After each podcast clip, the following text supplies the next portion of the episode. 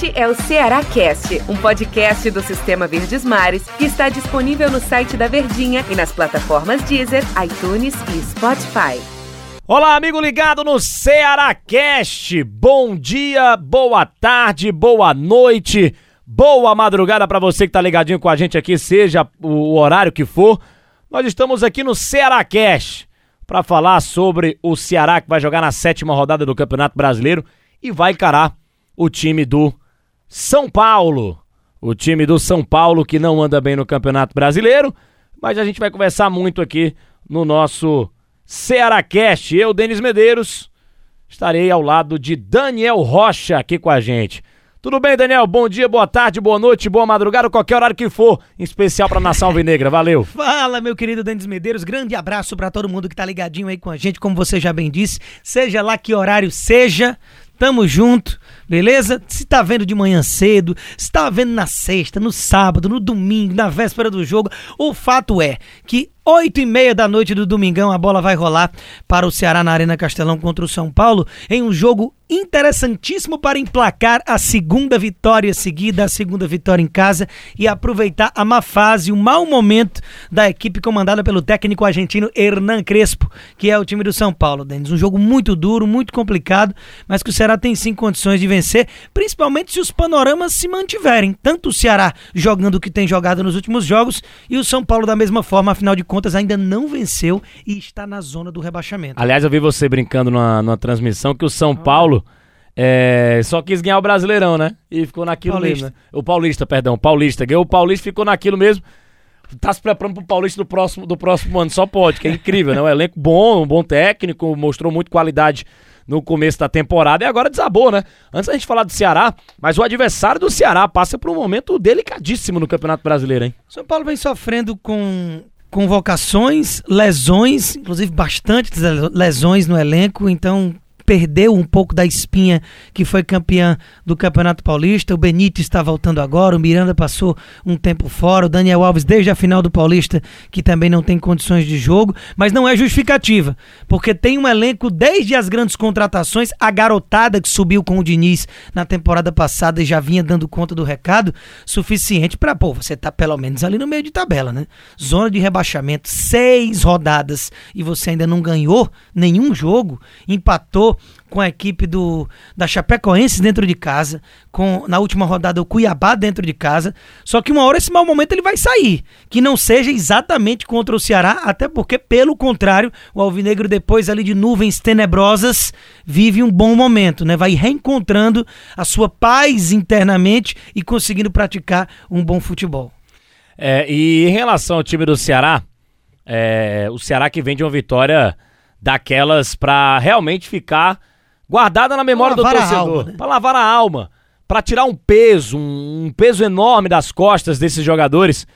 Que foi a vitória contra o Atlético Mineiro no último lance do jogo, gol do Gabriel Lacerda. O garoto lá foi lá e meteu o gol de cabeça.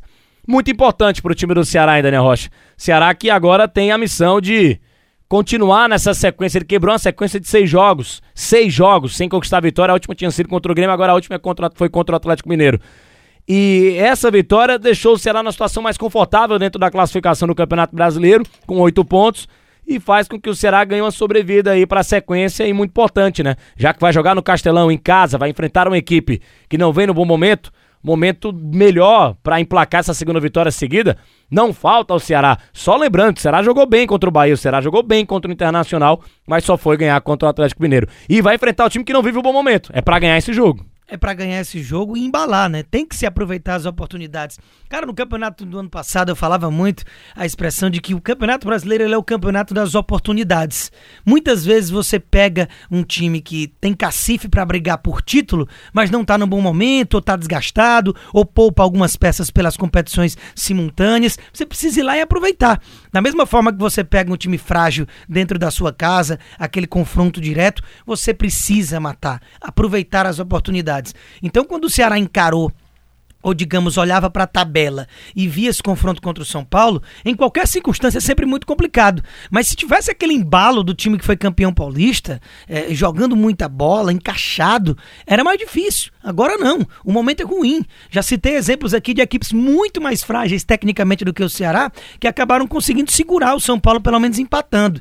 Então é um momento para o Ceará dar continuidade a esse seu bom momento e fazer mais uma vitória no campeonato, fazer valer o bando de campo e deixar o São Paulo lá embaixo, passar o problema realmente de vez para o time do Crespo. Mas antes da vitória em si, que foi muito importante no jogo passado, a preocupação grande do Ceará era voltar a jogar bem, era resolver determinados conflitos internos que, por mais que houvesse ali um disse-me-disse, era visível dentro de campo que o time tinha algo desajustado. Esse problema parece ter sido resolvido internamente e já mostrado dentro das quatro linhas que a coisa se acertou, que era o rendimento. Teve até um rendimento no início bom contra o Bahia, mas acabou sentindo o baque com, quando teve o pênalti marcado e não conseguiu se recuperar, tomou a virada logo em seguida.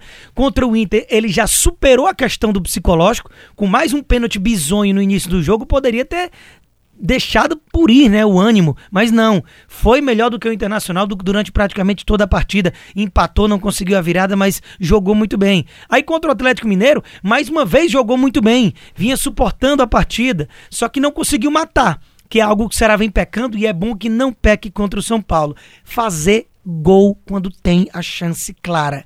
O Ceará joga para contra-atacar. Principalmente depois que abriu o placar no jogo passado. Mas precisa aproveitar os contra-ataques. O Lima perdeu um gol claríssimo, o Saulo Mineiro perdeu um gol claríssimo e tem contra-ataques que você precisa matar. O Mendonça contra o Inter, lá no último lance nos acréscimos, recebeu um lançamento na perna esquerda, perna boa, chutou em cima do Daniel, goleiro do Colorado. Então, à medida que esses lances eles vão sendo desperdiçados, a conta vai sendo paga. Que bom que na última partida teve ali mais um presente do, do Everson e acabou na falha do goleiro fazendo um gol no último lance. Mas já seria mais dois pontos deixados pelo caminho em que você poderia ter matado o jogo quando teve a oportunidade. O Vina não tá jogando, tá no banco de reservas e no time titular do Ceará a gente tem ali dois protagonistas desse time, né? Dois de jogadores de peças fundamentais do Guto Ferreira que é, que é exatamente o Lima, né? Que é exatamente também o Medonça. Dois caras que, se jogarem o que sabem, agrega muito ao Ceará. Contra o Internacional, gostei bastante da partida do Lima. E o Medonça foi bem também. Contra o Atlético Mineiro, os dois jogaram bem. Então, esses caras resolvendo jogar bola, jogaram o que sabem, no Castelão domingo, às 8h30 contra o São Paulo, o Ceará vai ser um time muito forte, ofensivamente falando, porque são dois jogadores fundamentais nessa engrenagem nessa formação do ataque do time do Ceará, né, Daniel? O Lima, por exemplo, nas últimas duas partidas, vem jogando muito bem. O Lima vem chamando a responsabilidade, né? Já há algum tempo, principalmente quando o Vina, mesmo em campo já, é, e principalmente depois que acabou indo para a reserva já nos últimos quatro jogos, a gente viu um Lima que chamava para si. E eu tenho gostado dessa regularidade, porque a gente sabe da qualidade técnica do Lima desde lá 2017, quando ele foi peça importante no time do Chamusca, no acesso do time do Ceará para a primeira divisão. Porém, aquele Lima no primeiro retorno ao Ceará ficou adormecido e depois nas duas últimas temporadas ele tinha muitos lampejos o Lima não conseguia manter uma regularidade. Tinha momentos, até dentro mesmo dos próprios jogos, em que ele se desligava, não tinha aquela intensidade, não parecia aquele jogador muito aguerrido, mas que tecnicamente, quando tinha a bola no pé, num lance acabava construindo algo interessante. Agora ele tem alguns jogos, durante os 90 minutos, sido muito aplicado, tanto ofensiva como defensivamente, na questão da recomposição e tem sido muito importante. Então, quando você tem também o retorno do Mendonça com o efeito suspensivo, ofensivo e voltando a jogar aquilo que ele jogou no início de temporada, é claro e é natural que o time vai crescer. Você tem dois pontas de qualidade jogando muito, o Mendonça tá faltando aquele último ajuste, né? Que é exatamente a batida na bola, fazer gol, ou pelo menos chutar de uma forma que obrigue o goleiro adversário a fazer uma grande defesa.